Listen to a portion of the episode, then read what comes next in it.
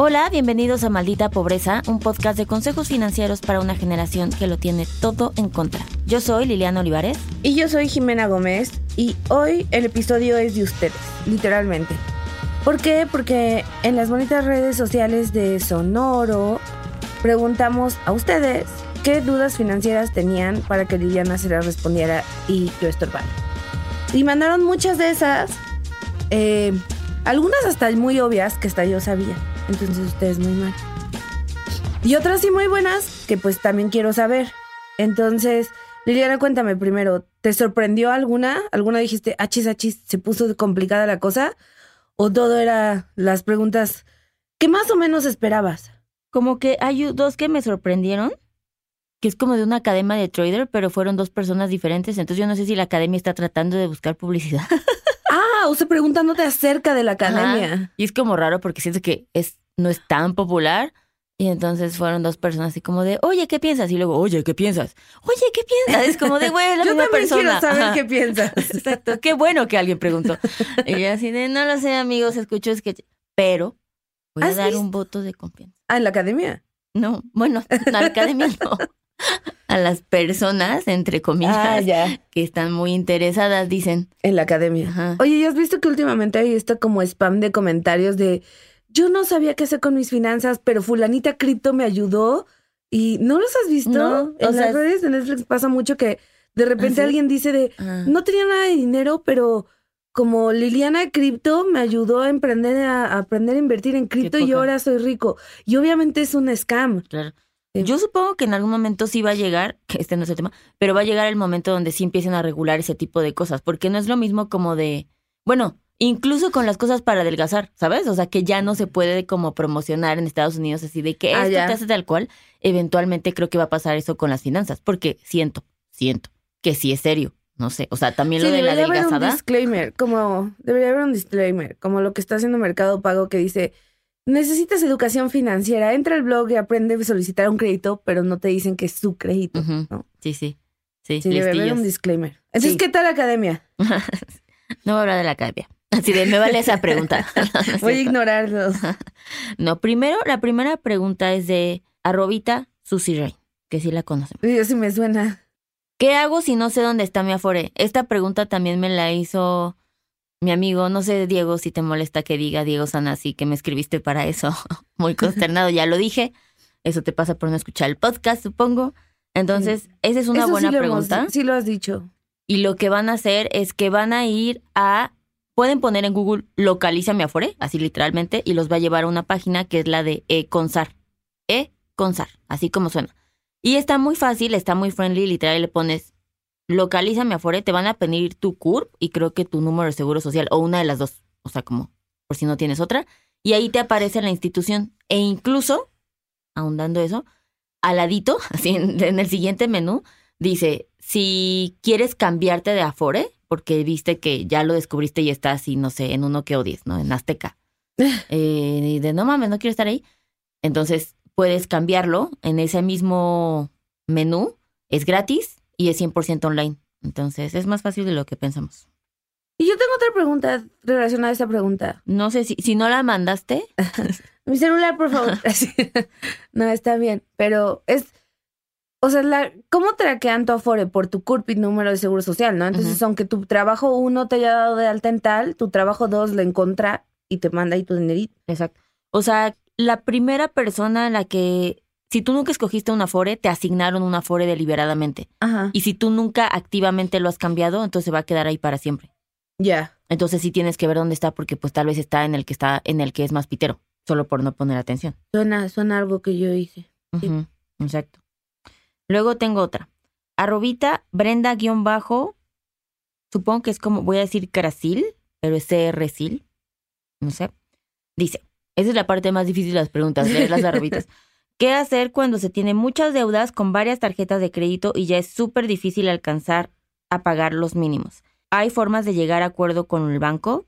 Sí. Cuando ya tienes muchas tarjetas, muchas deudas en tu tarjeta de crédito, sí puedes llamar a todos los bancos y decir como de quiero un convenio y te congelan tu deuda a una tasa más alta, pero tiene un límite de pagos fijos a plazos establecidos sí es más caro, pero ya al menos ya sabes cuándo vas a terminar de pagar. Ahorita intentarle pagar el mínimo y, e incluso no, o sea, si no te alcanza el mínimo, pues de todos modos, aunque sea una tasa entre comillas más baja, ¿no? Porque no has llegado a este acuerdo y no te la han impuesto, sale peor, ¿no? Porque puedes pasarte así 50 años de tu vida y haber pagado. ¿Y no, hay un límite? O sea, como de que digan, güey, este vato no ha pagado esta deuda en 10 años, ya no va a subir intereses, ya déjalo ir. No. O sea, puede llegar un tope máximo y luego irse a una cartera, a un despacho y luego te van a cobrar de por vida y te van a perseguir y te van a meter al buró y entonces incluso lo que ha llegado a suceder, porque no sé si pueden hacerlo como tal y sucede y no sé si es adrede, pero suena que sí, es que no sé, debes 30 mil pesos, así de cinco años, nunca lo estuviste pagando, lo que sea, lo mantienen ahí y nunca lo pasan a un despacho de cobranza. Es más, no te dan siquiera la oportunidad de que lo pagues, pero eso implica que te van a dejar por siempre en el buró. Es para, es una forma de bloquearte que tengas alguna vez algún otro tarjeta de crédito o pago o lo que sea. Básicamente. suena ilegal. No estoy diciendo que lo hagan con ese afán. con ese afán, pero pues ha llegado a suceder, ¿verdad? Entonces, no sé, saquemos conclusiones. Le voy a preguntar a mi amigo conocer. Sí, pregúntale a tu amigo conocer. Entonces, sí, sí puedes llegar. Ahora, el banco no está obligado a aceptar tu acuerdo o a ofrecerte uno. Y muchas veces depende del mood del banco. O sea, literalmente no hay ninguna regla, ¿no? Como cuando pasó pandemia y fue como de, sí, vengan, todos los vamos a ayudar. Puede que el banco sí quiera, puede el banco que no. O sea, puedes intentarlo, eso siempre. Luego dice, arrobita a Marce 93. Tengo una deuda muy grande y pago muchísimo de mi sueldo. No me va mal. Muy bien. No, bueno. Qué bueno que puedes afford tu deuda. Exacto. Así de, y porque puedo, la tengo. y porque puedo, la mantengo. Exacto, pum. ¿Me conviene asesoría personal con ustedes o algún taller que ya tengan? Gracias. Pues mira. Pues duh. Sí te conviene porque justo no estás viviendo tu mejor vida si resulta que te va bien, ¿verdad? Como nos lo estás presumiendo y tienes una deuda muy grande, tal vez existen formas de tener esa deuda en otro lugar mejor y que puedas aprovechar más tu sueldo y lo puedas presumir, pero pues con causa, ¿no? O sea, de, de no me va mal y viajo cada fin, ¿no? O sea, como... Sí, no, no, no me va mal y pago casi todo en deuda. y escogí la deuda más cara. Porque ah, puedo. Ajá. Entonces siento que no, no es presumible. Y sí, ahora, Puedes hacer las dos. Puedes ir a nuestro taller que se llama Workshop, pon tus finanzas al 100, que es como nuestro taller más grande. Es online, está en la página www.adulting.mx. Se llama Workshop. Repito, workshop. El punto de ese taller es que dura cuatro horas en vez de dos. O sea, son dos sesiones de dos días. Y ahí tiene un capítulo, un módulo muy específico de deudas. Esa es una. Y la otra es que, pues sí, sí, si veo que te va a convenir. Aparte, esas son las mejores asesorías, porque cuando ganan bien, podemos Pueden hacer, mucho cosas. Y pues qué mejor de la mano de adulting. Entonces sí, la respuesta corta es sí, aunque te buleamos un poco en el proceso. Exacto, pero así va a ser la asesoría también, ¿no, es cierto? es para que sepas lo que viene. no, no es cierto. Dice, arrobita Feri Hernández, yo creo que debe ser, porque es Fer, Eri, H, DDD. A nadie le importa. ¿Qué tal que dice? ¿Seré yo? ¿Es a mí? ¿O será otro feria? ¿Cuántas zetas tiene? Exacto. Dice, si tengo inversión en Wealth Management, que es una opción para los que no saben de inversión en GBM, o sea, abres GBM y tiene tres opciones para invertir. Una es Smart Cash, la otra es Wealth Management y la otra es Trading. Entonces ella tiene la dos. Entonces dice que ya tiene una inversión ahí. Y normalmente le mete por mes. Ah, muy bien. ¿Le sigo metiendo ahorita que va bajando o mejor solo dejo ahí lo que ya tengo? Excelente pregunta. De hecho, vamos a grabar un episodio de qué hacer en recesión con mi dinero. Y esto es muy común. Tú tienes una inversión, entonces estás viendo que seguramente tu inversión va bajando y por eso te da miedo y dices, ¿para qué le meto más? Si está bajando. Exacto. Pero entiendo tu punto de que te está dando mini panic attack, de ver que metes mes a mes tu dinerito y está bajando y entonces no sabes qué hacer. La respuesta es, relájate y tómate un tafil. Sí síguele metiendo porque al final sí estás a, o sea, necesitas seguir ahorrando. Si la pregunta es a wealth management, no es una mala opción. Todo está bajando, todo está colapsando, todo se está yendo a la chica. Eso no quiere decir que no se va a recuperar. No Entonces, aunque te dé mucho miedo, no es un mal practice. Incluso, de hecho, lo que va a poder suceder es que cuando tengas tu... Ahorita estás comprando el fondo muy barato porque está todo bajando. Y cuando cuando, se recupere vas a ganar más de estos ahorros que estás metiendo que los ahorros que metiste cuando, cuando estuviste en, metiendo en épocas normales, no de recesión. Entonces, no le saque. ¿Está bien? Pero ¿cuánto va a durar la recesión? Ay, pues también, Jimena. Uno, no mandaste tu pregunta. ¿Y dos? Sí, mándale mi pregunta, de hecho. Y dos, tampoco soy adivina, fíjate. Si, si tuviera esa respuesta, no Mm, estaría grabando no sé. este podcast. Yo vi que hay una academia que sí sabe. Exacto. Ah, están, están hablando mucho de una. Yo veo que está muy de en boga. Está ayudando a mucha gente. Está ayudando a mucha gente en los comentarios. Exacto. Entonces, eso es. Luego, esa te la voy a dejar a ti, Jimena. Yo qué sé. Arrobita Andrea T. Ortega. Dice, ¿me puedo de- dar de baja de la vida? Sí, sí puede. Como, qué bueno que me preguntan, justo estoy haciendo. Justo llevo mucho tiempo intentando. No, sí, sí puedes. El problema es decidirlo, ¿no? Pero de que se puede, se puede. No, no se puede, Jimena. No, porque no, creo que sí. ¿Tú no crees en la libre, o sea, en el derecho de uno de elegir cuando la vida acaba? Wow. Yo sí creo mucho en ese derecho. Mira, está, ese tema está muy darks. Bueno. Me voy a mantener en la recesión. Ese- y ese está más darks. La recesión está súper darks también. Pero bueno, sí se puede. Ahora sí, la pregunta que todos queremos saber, Liliana. ¿Qué es el fondo de emergencia? Sí, exacto. Así de aquí ya es Por la razón por la que venimos. Mira, siguiente pregunta. Arroba al infinito. Esa es una gran arroba. Muy bien al infinito. ¿Cómo declarar los ingresos obtenidos por inversiones? ¿Hay una cantidad mínima para declararlos o tienes que hacerlo incluso si de incluso de obtienes, supongo que si obtienes 100 pesos al mes? ¿Se declaran en las mensuales o hasta en la anual? ¿Debo pagar o al contrario, tendré saldo a favor? Muchas preguntas. Necesitas un contador que haga las declaraciones. Todas se tienen que declarar, sí.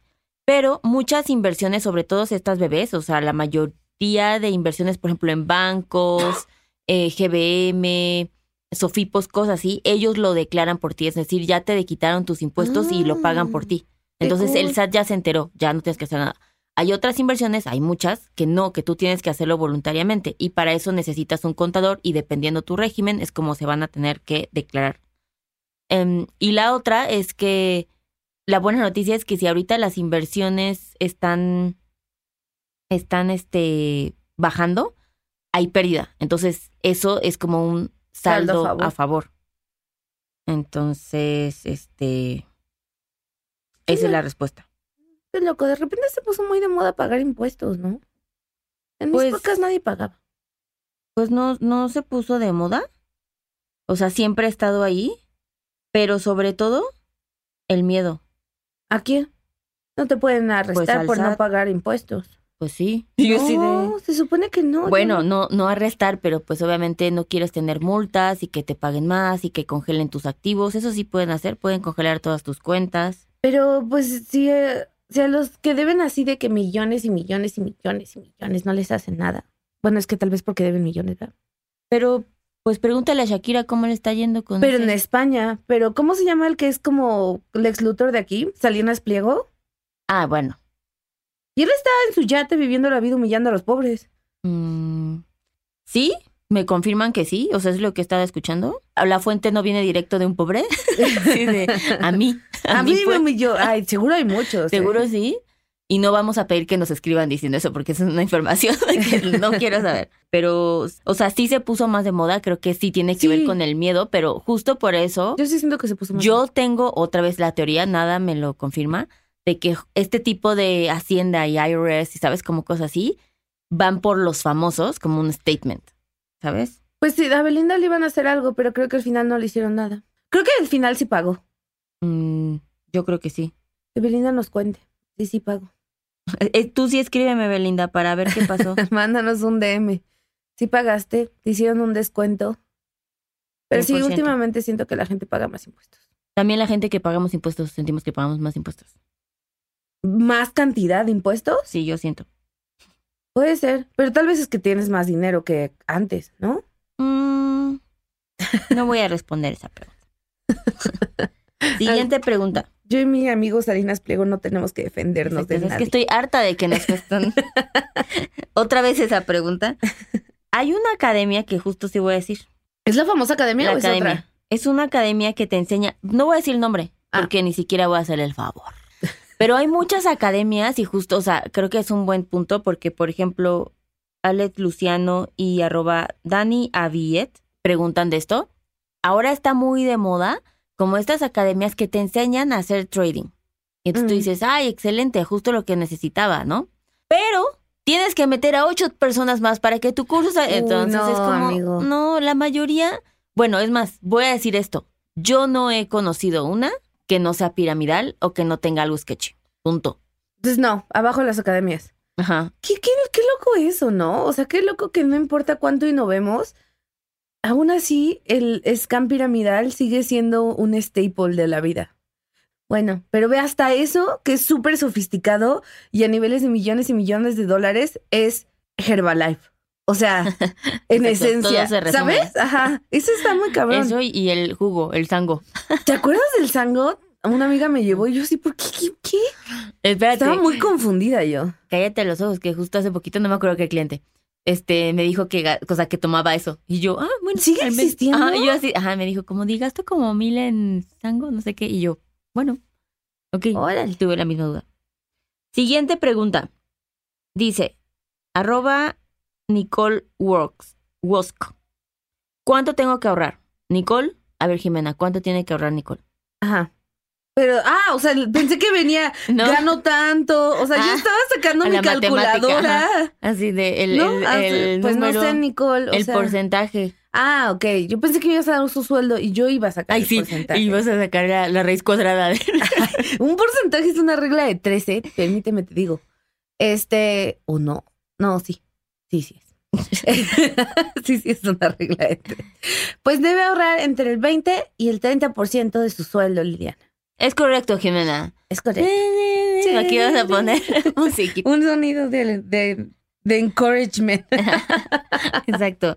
Siguiente pregunta. Arroba a Sofía Match, que te, por cierto ayer me, me escribió.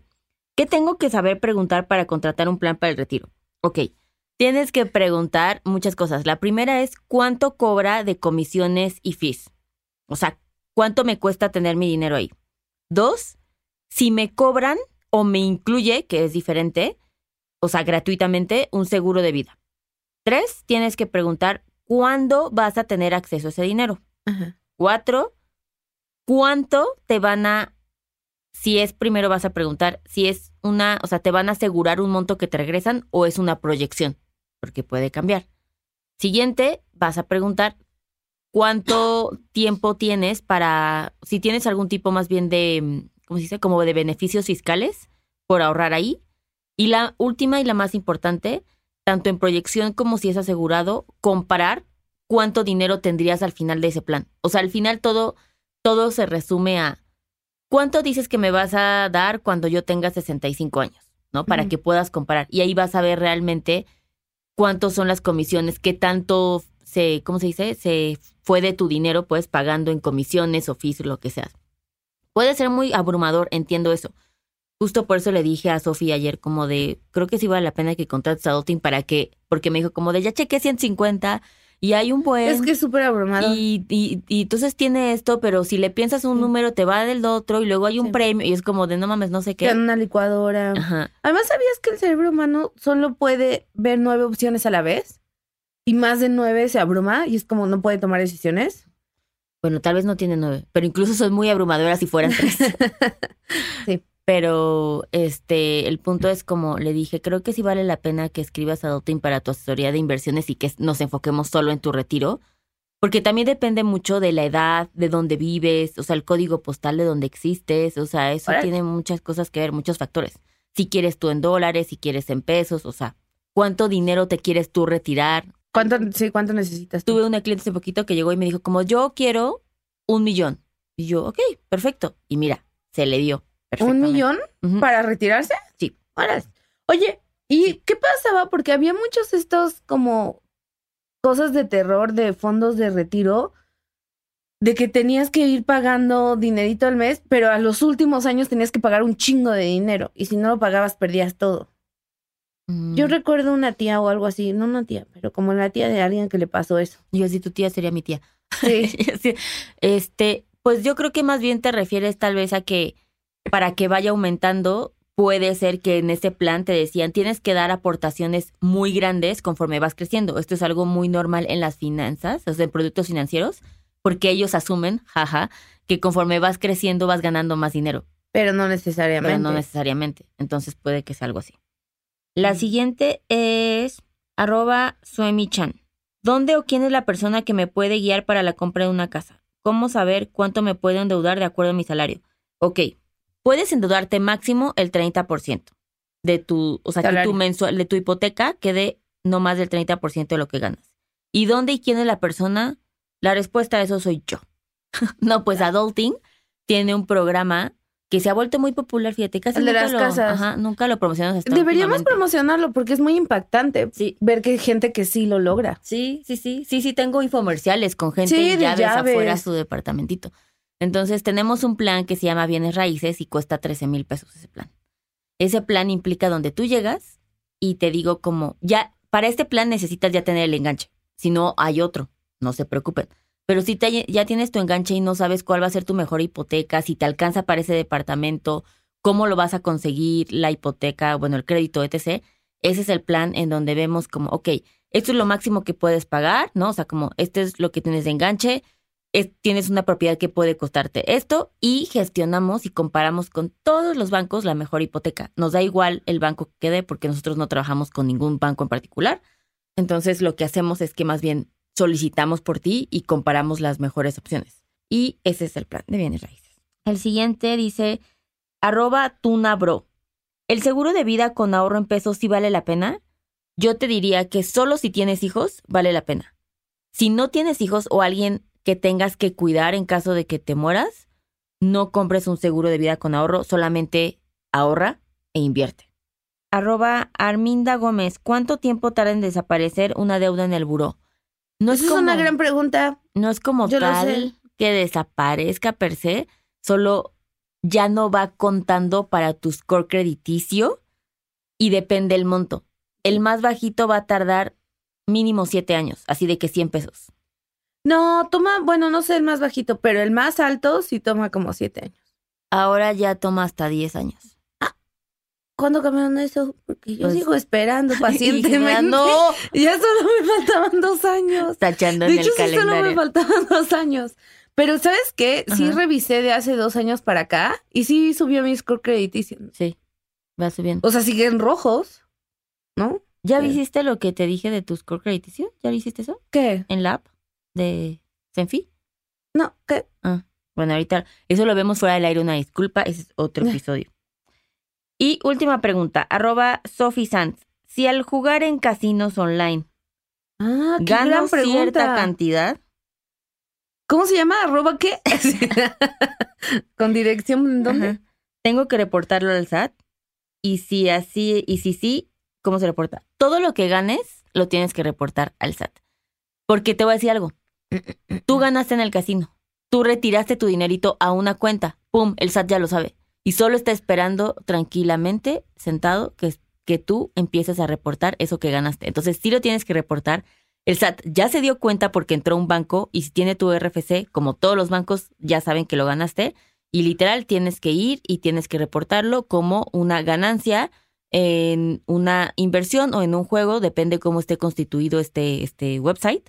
Y pues si tienes dudas, em, ¿Lo han contado? exactamente, dile a un contador. O a Salinas Pliego. Exacto. No, no le pregunten nada. a. Y ya, esas son todas las preguntas. Me encanta. Muy bien, pues creo que mira qué loco eso de los casinos. Eso es una gran pregunta. La verdad es que yo siento que lo de score crediticio ya me preocupó, porque de verdad si yo según me faltaba un año. Ahorita lo vemos. Igual no sé por qué no estás pagando, no sé qué decirte al respecto. Pues porque cuando me dijiste que tenía que pagar, dije, güey, ya solo faltan dos años, mira, mejor me espero. Eso te lo dije desde hace siete. no es cierto, fue menos. O sea, de que me dijiste seguro si fue siete, de que pude pagarlo, ya es otra cosa. ah, claro que no. Claro que sí. Yo no todos somos ricos como tú y Ay. Karina Espriego. ¿Cómo está esa nómina en Netflix? Mira, Jimena. Pues está, está muy fuerte la situación ahí. Pero bueno, Así, sigues teniendo nómina, ¿no? sigo teniendo nómina. ¿Y ya pagaron PTU? Bueno, pues muy bien, amigos. Si tienen más preguntas, pueden escribir a Adulting MX o a Liliana. Y pues creo que eso es todo. Si, se les ocurren mejores preguntas, no diciendo que estas son malas, pero si escuchando eso dicen, ay, hubiera preguntado también esto, pues también nos dicen si quieren otro episodio así. Sí. O espérense a la sección de Adulting Ayuda. En Que la es cuenta de Instagram. Adulting. Ajá, que es arroba adultingmx. Claro que sí, ya nos vamos. Ok, bueno, muy bien. Bye. Este programa fue producido por Mitzi Hernández y Karina Riverol. Los ingenieros de grabación son Héctor Fernández y Edwin Santiago.